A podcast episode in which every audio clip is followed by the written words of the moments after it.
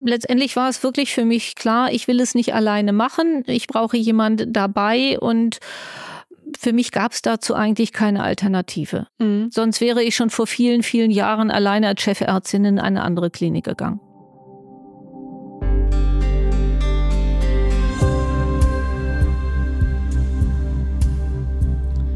Herzlich willkommen beim Podcast Frau Doktor übernehmen Sie. Ich freue mich, dass ihr alle da seid und unserem Thema lauscht, das da wäre Führen in einer Doppelspitze. Spannend an der Gästin, die wir dazu eingeladen haben, ist, dass sie eigentlich gar nie Chefärztin werden wollte. Und als dann das Angebot auf dem Tisch lag, hat sie gesagt, ich mach's, aber ich mach's nicht allein. Meine Gästin ist Dr. Marien Daso. Sie ist Gynäkologin und Chefärztin am Luisenkrankenhaus Düsseldorf und spezialisiert auf Brustchirurgie und Brustgesundheit. Ich freue mich auf ein spannendes Gespräch mit ihr. Ich freue mich, dass ihr zuhört und ähm, muss mich jetzt noch vorstellen, glaube ich.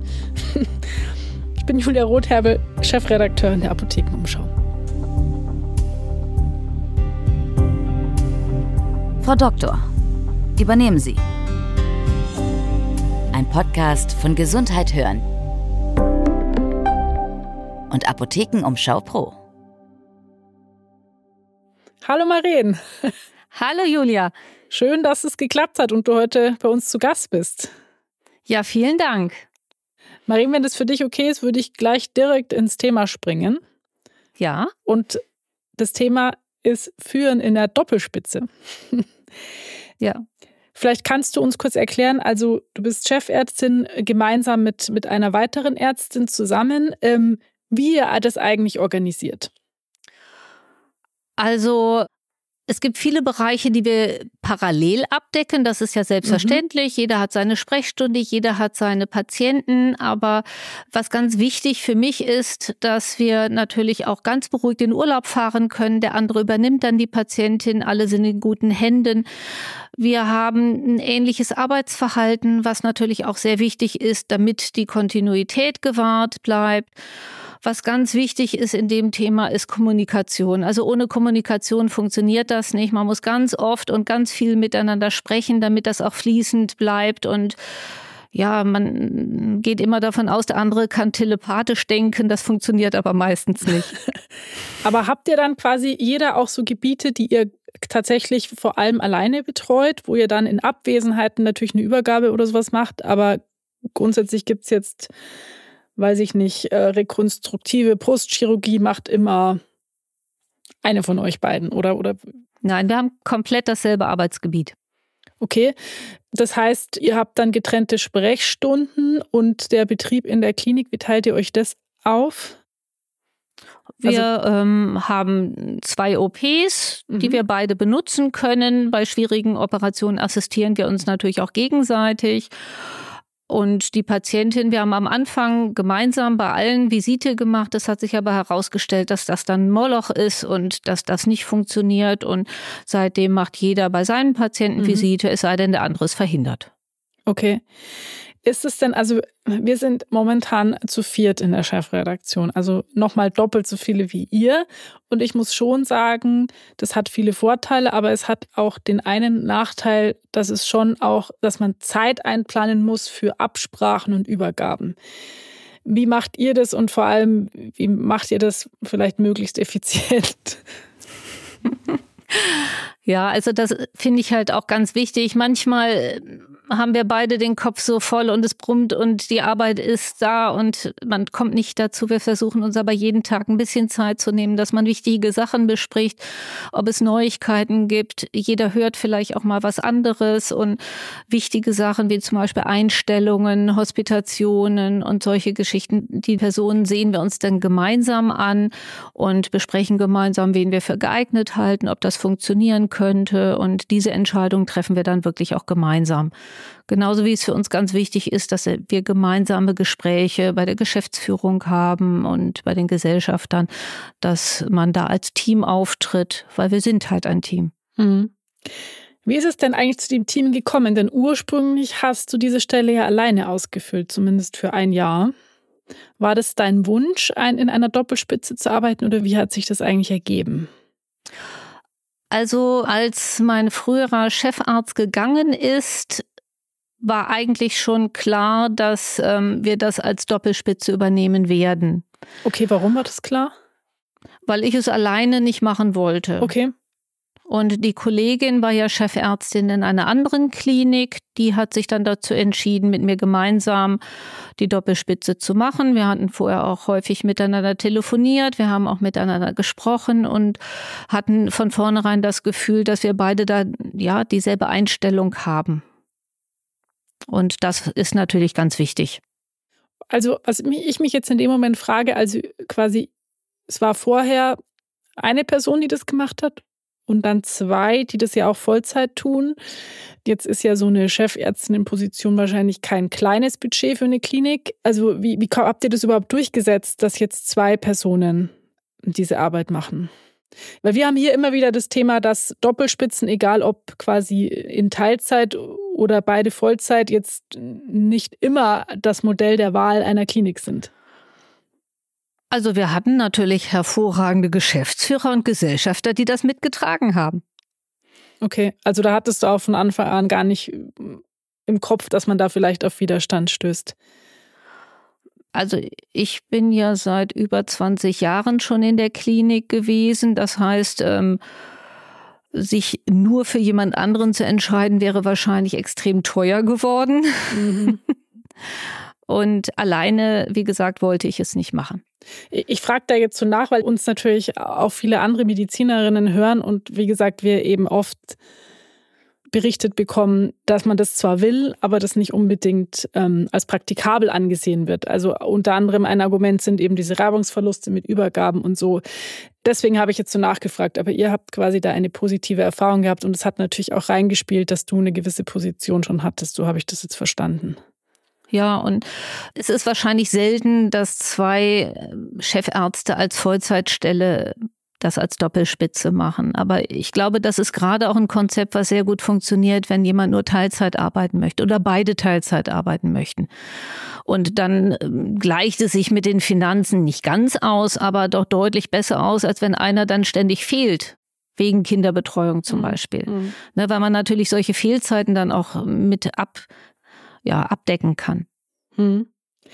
Du hast jetzt vorher schon gesagt, die Ärztin, mit der du das gemeinsam macht, ihr habt im, im Vorfeld viel telefoniert. Euch war dann auch klar, dass ihr eine ähnliche Arbeitsweise habt.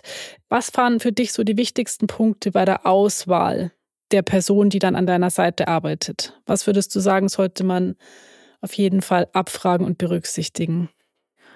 Also für mich war das Wichtigste eigentlich, dass sie dieselbe Einstellung dazu hat, dass ja uns die Arbeit am Patienten das Wichtigste ist. Mhm.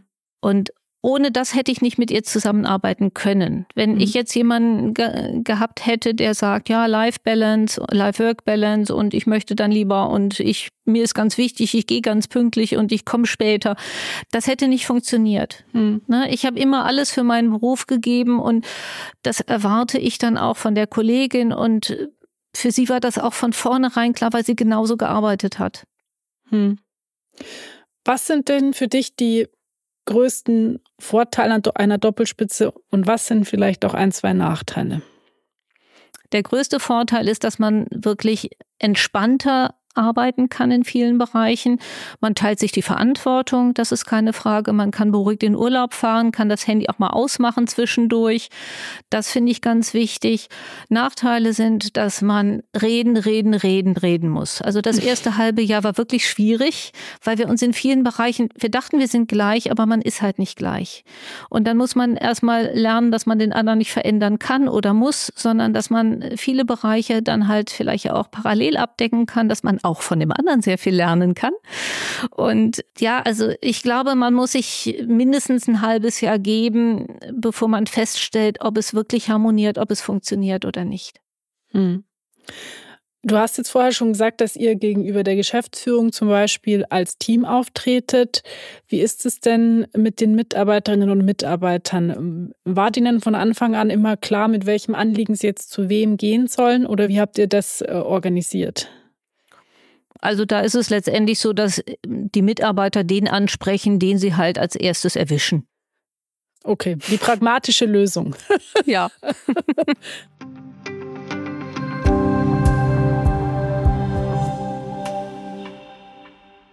Gab es denn eigentlich für dich irgendwie an einer anderen Klinik eine Vorbild-Doppelspitze? Also äh, wie bist du denn darauf gekommen, dass das ein gutes Modell für dich sein könnte? Also ich hatte da gar keine Vorbilder, mhm. muss ich sagen. Ich habe nachher gelesen äh, in, oder gehört auch in anderen Podcasts, dass es auch andere Chefärzte gibt, die das als Halbtagsstelle halt als Doppelspitze betreiben und das gut funktioniert.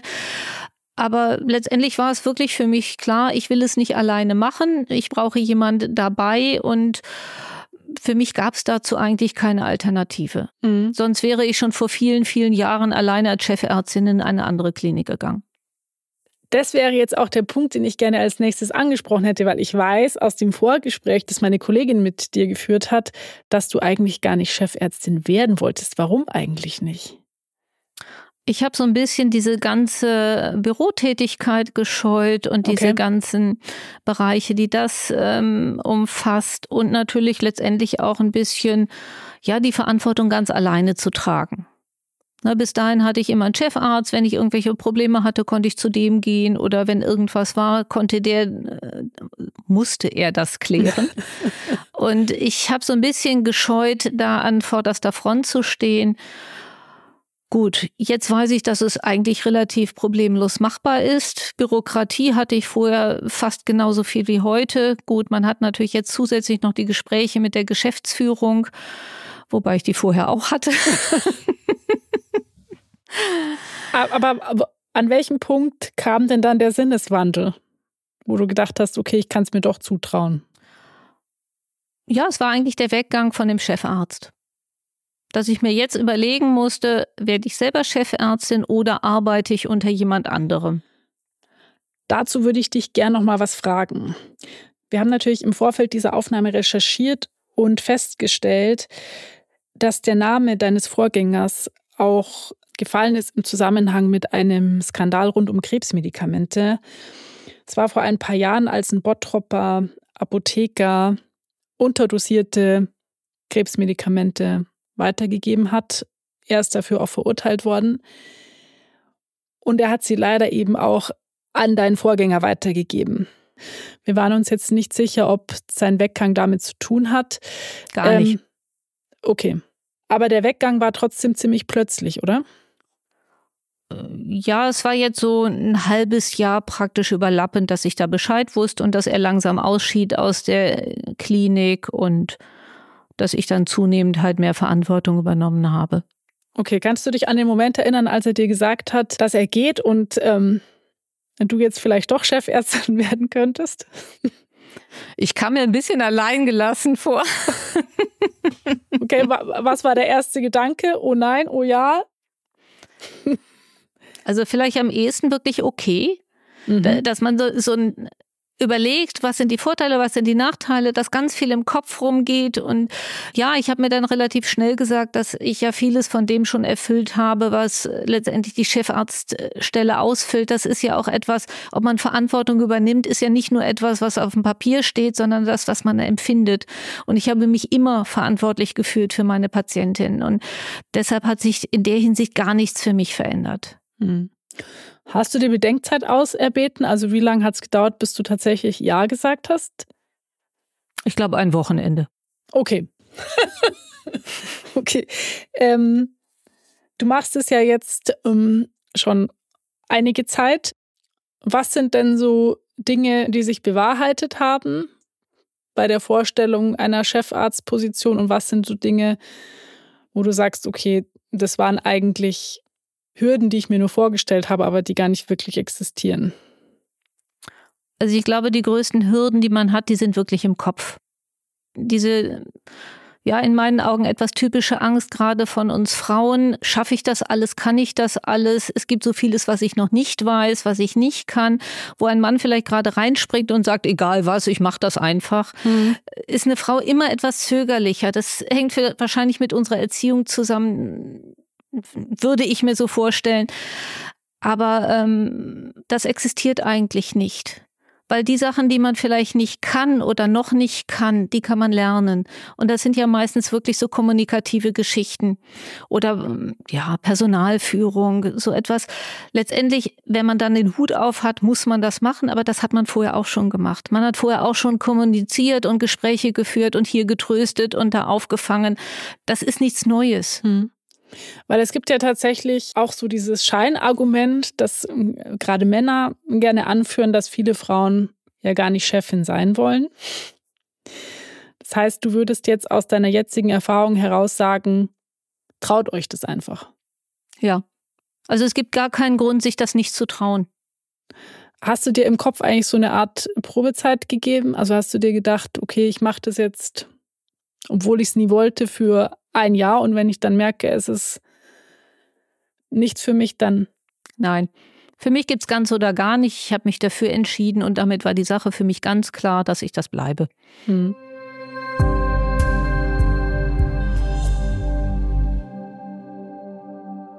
Jetzt ist es so, du sagst, dass du viele Sachen ähm, vorher auch schon gemacht hast. Aber ich kann mir vorstellen, dass man jetzt natürlich als Chefärztin trotzdem einen größeren Gestaltungsspielraum oder mehr Gestaltungsmöglichkeiten hat. Wenn du jetzt guckst auf die Zeit, in der du das jetzt machst, was sind für dich die größten Veränderungen, die du oder die ihr als Team angestoßen habt in eurer Klinik, in eurer Abteilung? Also wir sind nicht, wir sind kein Patriarch. Das heißt, es gibt nicht nur einen, der an der Spitze steht hm. und hinter dem praktisch auch kein anderer Name mehr fällt, den keiner, äh, ne, sondern wir, wir treten als Team auf, auch offiziell. Wir machen gemeinsam Fortbildungen und gerne als Viererteam, wobei die zwei Kolleginnen, unsere Oberärztin, da etwas zurückhaltender sind als wir Chefärztin. Aber ja, wir lassen den anderen sein, so wie er ist. Hm. Weil, weil du das jetzt so betonst, also das hast du vorher anders erlebt. Ja. Okay. Vorher war es eine One-Man-Show. Okay. Ähm, wie wirkt sich das denn auch so generell auf den Team Spirit dann aus? Also hat es einen Einfluss auf generell Frauenförderung? Die Hierarchien sind jetzt flacher, das hat Vor- und Nachteile. Ne, das hat als Vorteil natürlich, dass man schneller mal angesprochen wird, dass man eher ähm, etwas schlichten kann, als wenn es ja eskaliert. Das hat aber natürlich auch Nachteile, weil man Sachen an einen herangetragen werden die man nicht zwingend als Chefarzt wissen muss oder ähm, ja, beachten muss. Okay. Ja, wissen will auch das. Und so jetzt, wenn man in diese neue Position kommt, was sind Dinge, wo du heute sagen würdest, okay, das hätte ich vielleicht am Anfang anders machen sollen? So jetzt auch im Hinblick auf, auf Frauen, die uns zuhören, vielleicht auch von einem Karrieresprung stehen. Also was sind vielleicht so in Anführungszeichen Fehler, wo du sagst, okay, das hätte ich, wie gesagt, anders machen können? Also ich habe mich vorher, glaube ich, kleiner gemacht und das ist traurig. Hm. Und ähm, ja, also wenn man so etwas plant wie, wie eine gemeinschaftliche Geschichte, ich bin da ein bisschen blauäugig dran gegangen. Ich habe gedacht, ja, wir treffen uns, wir verstehen uns, wir haben dieselben Einstellungen, wir machen das gleich und es wird alles so und am Anfang war es doch schwierig. Ne? Jeder hat zum Beispiel, es sind so Kleinigkeiten alleine. Jeder hat ein anderes ähm, Schreib, einen anderen Schreibstil. Die Arztbriefe waren komplett mhm. unterschiedlich. Und es gibt so wahnsinnig viel, was man gleichschalten muss. Ne? Weil man kann nicht von, von den Mitarbeitern erwarten, das mache ich jetzt bei dem so und bei dem so und vielleicht beim dritten oder beim vierten noch anders, sondern man muss sich gleichschalten. Und damit kann man eigentlich nicht früh genug anfangen. Am besten hätten wir uns schon vorher zusammengesetzt und das alles geplant, bevor wir überhaupt gemeinsam gearbeitet haben. Aber wie gesagt, dafür war ich wirklich zu blauäugig. Ja, Hast du dir denn eigentlich gezielt eine Frau ausgesucht? Also war das dein Wunsch auf jeden Fall, mit einer Frau in eine Doppelspitze zu gehen?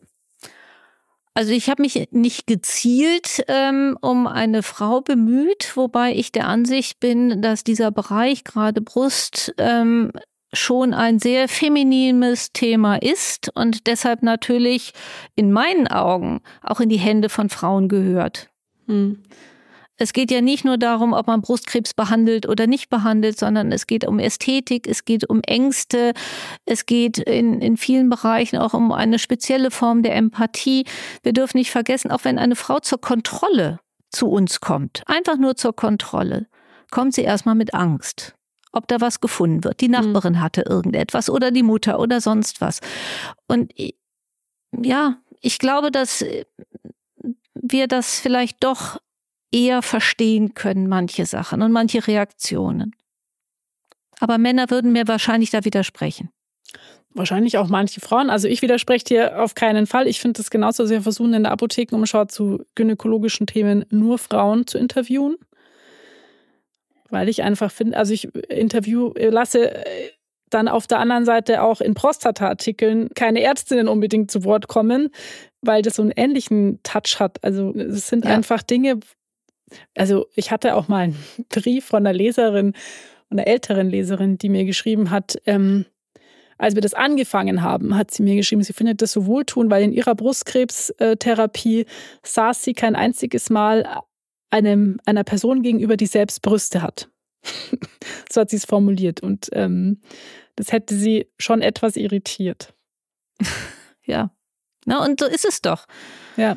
Ja, aber also ich, ich finde es schön, dass, dass du das sagst, aber ich glaube, es, es gibt auch immer das Argument, naja, eigentlich zählt allein die Kompetenz.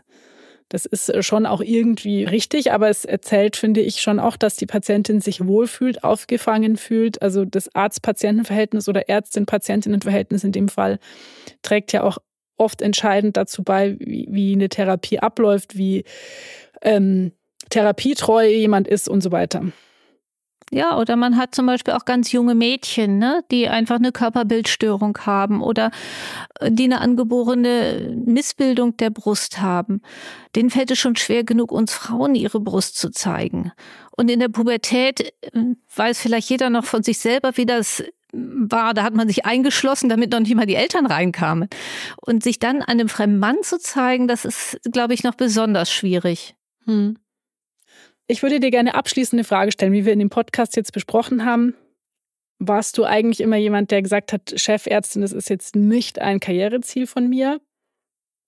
Wie ist es denn heute? Wie versuchst du gezielt Frauen zu fördern in deiner Abteilung? Also, dass vielleicht mehr Frauen doch sagen, ja, das kann ich mir vorstellen irgendwann.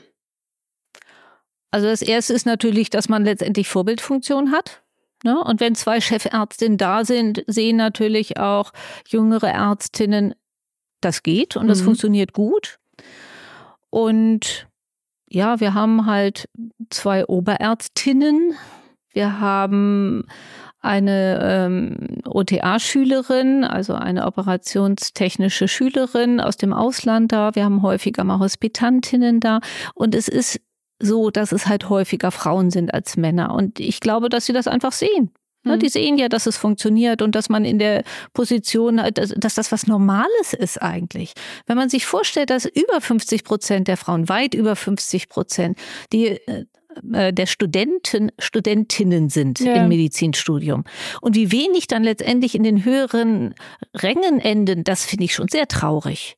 Weil mhm. sie haben ja alle dieselbe Ausbildung, sie haben alle dieselbe Kapazität, die, dieselbe Möglichkeit. Und ja gut, natürlich bekommen Frauen zwischendurch Kinder, aber letztendlich haben Männer auch Kinder. ja. Ne? Es sind ja. ja. nicht nur die Frauen. Und äh, ja, warum sollen sie dann nicht dieselben Möglichkeiten haben? Hm. Werdet ihr eigentlich tatsächlich manchmal auch von Frauen dann so gefragt, wie macht ihr das eigentlich? Wie also jetzt ähnliche Fragen, wie ich euch vielleicht im Podcast oder dir jetzt im Podcast gestellt habe. Also ist da tatsächlich Interesse auch da, wie sowas funktionieren kann, um, um es selber zu übernehmen? Also überraschend wenig, muss ich sagen. Also ich hatte mich auch für ein Mentorinnenprogramm angemeldet und da ist bis jetzt noch nichts gekommen. Hm. Schade eigentlich. Okay. Ja. Aber umso schöner, dass wir heute in diesem Podcast drüber gesprochen haben. Das finde ich auch. Maren, eh, vielen Dank, dass du unsere Gästin warst. Ja, vielen Dank, dass ich hier sprechen durfte. Sehr gerne. Hat mir Spaß gemacht. Mir auch. vielen Dank.